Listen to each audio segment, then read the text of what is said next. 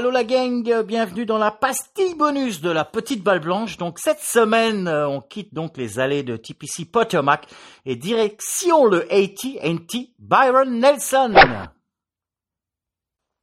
Eh oui, alors donc direction ce fameux AT&T Byron Nelson qui va être la dernière épreuve hein, avant le deuxième majeur de cette saison 2021-2022 sur le PGA Tour.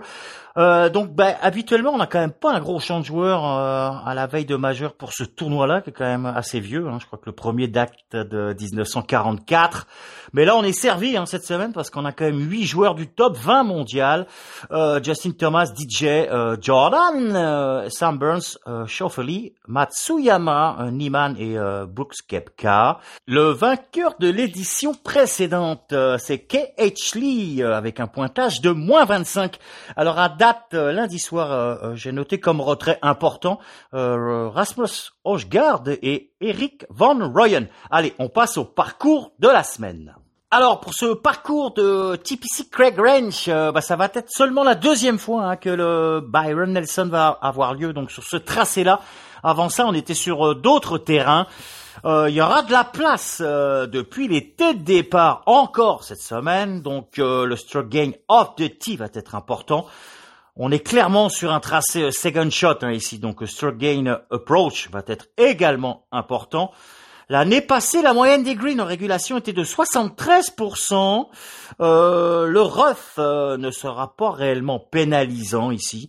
donc je disais, la distance va aider hein, donc cette semaine, mais on pourrait tout de même retrouver des joueurs hein, au sommet du leaderboard dimanche, à l'image de Troy Merritt, Satoshi Kodaira ou même Matt Kuchar l'année passée.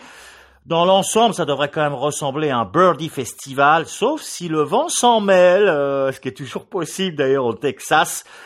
Donc les joueurs birdie average sont à examiner cette semaine. Euh, il y aura 4 par 5 sur la carte, tous jouables en deux. Euh, d'ailleurs, l'année passée, en 2021, il y a eu 12,1% d'eagle. Euh, le cut pour ce tournoi-là en 2021 était à moins 5, hein, donc euh, vous voyez que déjà on devra encore avoir un gros pointage pour le vainqueur dimanche. En termes de comparaison, euh, selon Data Golf, on nous dit plus ou moins le parcours de Videnta Vallarta. Tiens donc, c'était il y a 15 jours cette affaire-là. Et puis TPC Scottsdale par exemple, on va avoir à nouveau, comme la semaine passée, donc au West Fargo, des Green, Ben Grass. Et puis bon bah les, les, les clés, j'ai envie de dire les, les, statistiques à considérer cette semaine. Évidemment les joueurs capables de rentrer un maximum de birdie, le stroke gain sur les approches. On va avoir quand même 40%. Euh, enfin l'année dernière il y a eu 40% des approches à 180 mètres. Il faut savoir que sur un tournoi en moyenne c'est 28%.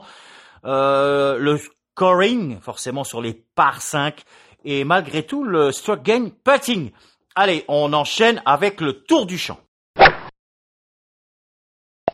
Alors, avant de commencer, comme d'habitude, avec les joueurs donc qui ont terminé euh, dans le top 10 du tournoi précédent, euh, à savoir le Wells Fargo, euh, il y aura quand même, enfin, tous les joueurs du top 10 de ce AT&T Byron Nelson 2021 seront là, à l'exception de Daniel Berger, à savoir donc Lee, Sam Burns, Patton Kizayer, Charles Schwarzer, Scott Stallings, Troy Merritt, Joseph Brenlett, euh, Jordan Spieth, euh, Power, Jonathan Vegas et Doug Redman. Allez, on passe au top 10 du Wells Fargo.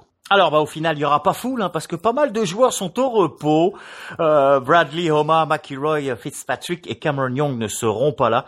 Fait qu'on va commencer directement avec deux joueurs qui ont terminé T6. Alors, le premier, c'est l'Allemand, euh, meilleur joueur la saison passée du Corn Ferry Tour. Jagger, euh, attention parce que il revient sur le devant de la scène. Il a quand même signé sa meilleure ronde PGA en carrière euh, lors du Mexico Open avec un 64. Et là, il vient de signer avec ce fameux T6 son meilleur classement PGA en carrière. Euh, donc attention, il reste donc sur deux résultats de T15 et T6 sur le PGA. Ensuite Griffin, bah malgré tout, il a quand même 4 top 10 hein, en 17 tournois dans cette saison et lui aussi il vient de sortir T15 Mexico Open et T6 Wells Fargo. Derrière, on retrouve deux joueurs qui ont terminé T9. Euh, Adam Schenk, alors lui, il a manqué 12 cuts sur 21 tournois de cette saison, mais tout de même euh, 3 top 10, dont un T3 aux Shriners. Et puis James Hahn, qui vient lui de signer son meilleur résultat de la saison. On s'égare un petit peu, mais ensuite deux joueurs en dehors du top 10. Ben, on retrouve Chess, euh, Chess pardon, T15. Euh, il effectue quand même son retour, lui, hein, euh, parce qu'il avait quand même manqué euh, 4 cuts. il s'était retiré du Texas Open. Et puis un T39 au Valspar. Là, il vient donc d'enregistrer deux top 15 back-à-back. Gugu, je pense que c'est le temps de le sortir.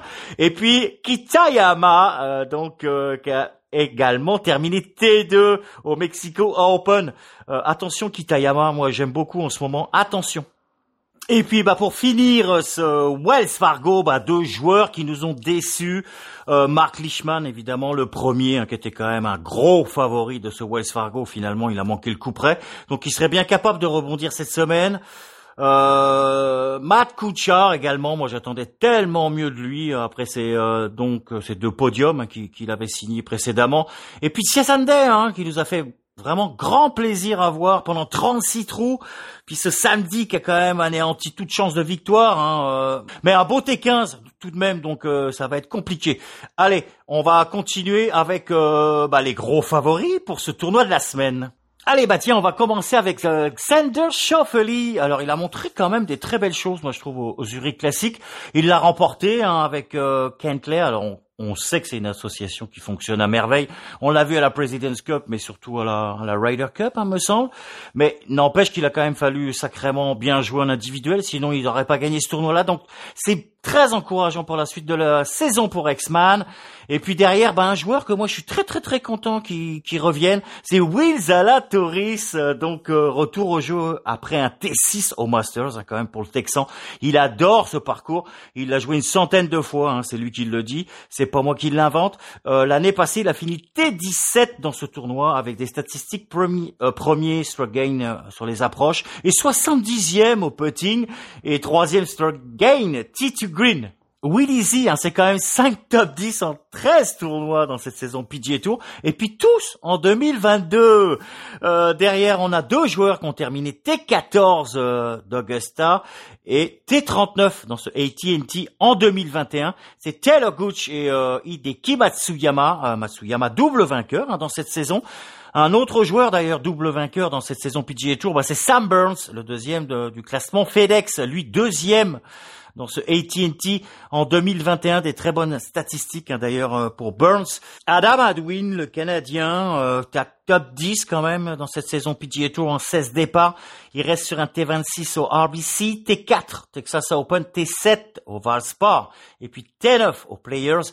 Un autre joueur que j'aime beaucoup en ce moment, à l'image de Kitayama ou même Stephen Yager, c'est Jonathan Vegas, hein, le Vénézuélien. Euh, tranquillement, il poursuit son petit bonhomme de chemin. Troisième top 20 euh, dimanche. T15 donc au West Fargo. Euh, l'année dernière, d'ailleurs, à la même période, il était 170e mondial. Je crois que là, il est rendu 96e, euh, quelque chose de même. Fait qu'il est pas loin de son meilleur classement mondial, qui était 44e en 2017. On passe ensuite, tout simplement, au meilleur joueur stroke gain sur les approches. Euh, des 156 joueurs hein, qui vont être présents cette semaine. Et également le meilleur T2 Green devant euh, Scotty Scheffler. Et oui, oui, oui. C'est Justin Thomas, euh, 6 top 10 hein, dans cette saison déjà en 11 départs.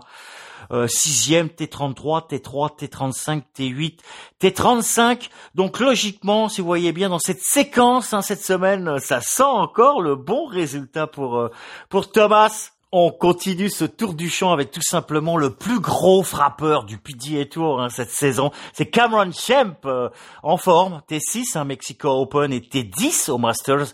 Alors lui c'est tout simplement euh, cette semaine le meilleur stroke gain of the tee après Keith Mitchell qui sera dans le champ cette semaine. T55 en 2021 pour euh, Cameron Champ. L'année passée, derrière, on a Aaron Wise, T6 lors du Mexico Open, T21 RBC Heritage, euh, Heritage pardon, euh, vainqueur de cet événement AT&T hein, en 2018, mais c'était sur le parcours de Trinity Forest. T55 pour Wise euh, aussi en 2021. Euh, on continue avec un joueur que quand il passe, les autres trépassent, c'est le numéro un mondial, Scotty Scheffler. Euh, il n'y a pas photo, en plus texan, donc il va être chez lui euh, clairement le plus gros favori de la semaine. Derrière, eh ben, un autre régional de l'étape, dernière sortie PGA, puis lui, il avait surpris tout le monde, faut bien l'avouer, avec sa victoire au RBC Heritage. C'est Jordan Smith, T9 dans ce AT&T en 2021 pour Jordan. Après, on a deux joueurs aussi très en vue hein, depuis euh, avril. C'est Tommy Fleetwood, T14 lors du Masters et T10 lors du RBC Heritage. Alors pour l'anglais, Gain Putting, c'est huitième sur la saison euh, du PGA Tour. Et puis le Chilien Joaquin Niman, donc T12 lors de sa dernière sortie au RBC Heritage. Euh, statistique pour le Chilien, c'est 23e sur les stroke gain euh, des approches euh, des greens et 9e tee to green.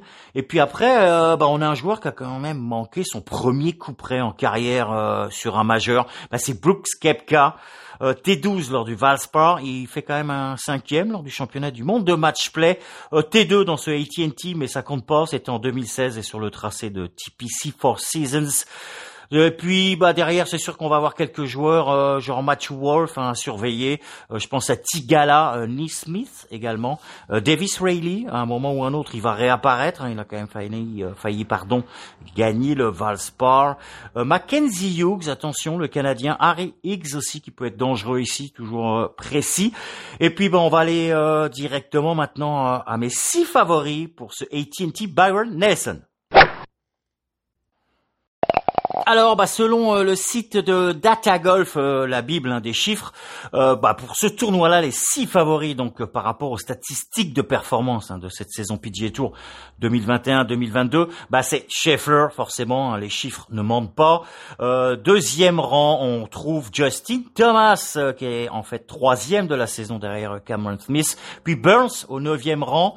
Après, on a Matsuyama 13e et puis enfin euh, Gooch et Zalatoris respectivement 16e et 17e. Bon, alors c'est sûr que bah oui, c'est les favoris de la semaine, il n'y a pas photo. Ah, faut pas oublier qu'on est quand même la veille d'un majeur, on a quand même tendance à penser que bah, les top joueurs viennent plutôt euh, en recherche de sensations hein, plutôt que de résultats. Euh, c'est pas faux. D'ailleurs, on a bien vu euh, Jet Spawn hein, gagner le Valero Texas Open la veille du premier majeur. Donc euh, pour cette raison, ben, moi je verrais bien euh, aisément des joueurs comme Vegas, Wise, Cameron Champ euh, le Canadien Adam Adwin ou encore Kitayama ou Jagger réaliser un gros coup cette semaine. Donc euh, bah, pour ma liste de six favoris euh, à moi cette semaine pour ce tournoi-là, bah, j'ai décidé un peu de faire un mix entre quatre joueurs qui me paraissent vraiment incontournables au Texas. C'est Scotty Scheffler, bien évidemment, Sam Burns, Zalatoris et Justin Thomas. Et puis derrière deux outsiders qui sont pas réellement outsiders, mais en tout cas le Chilien Juan Coniman et le Vénézuélien euh, Vegas. Fait que je vous souhaite à toutes et à tous une très belle sélection pour ce tournoi qui s'en vient donc de AT&T Byron Nelson. Et puis bon, on se retrouve mardi prochain euh, pour le deuxième majeur euh, de la saison PGA Tour. Allez, bye bye la game. C'était Cyril pour la petite balle blanche en direct de Montréal.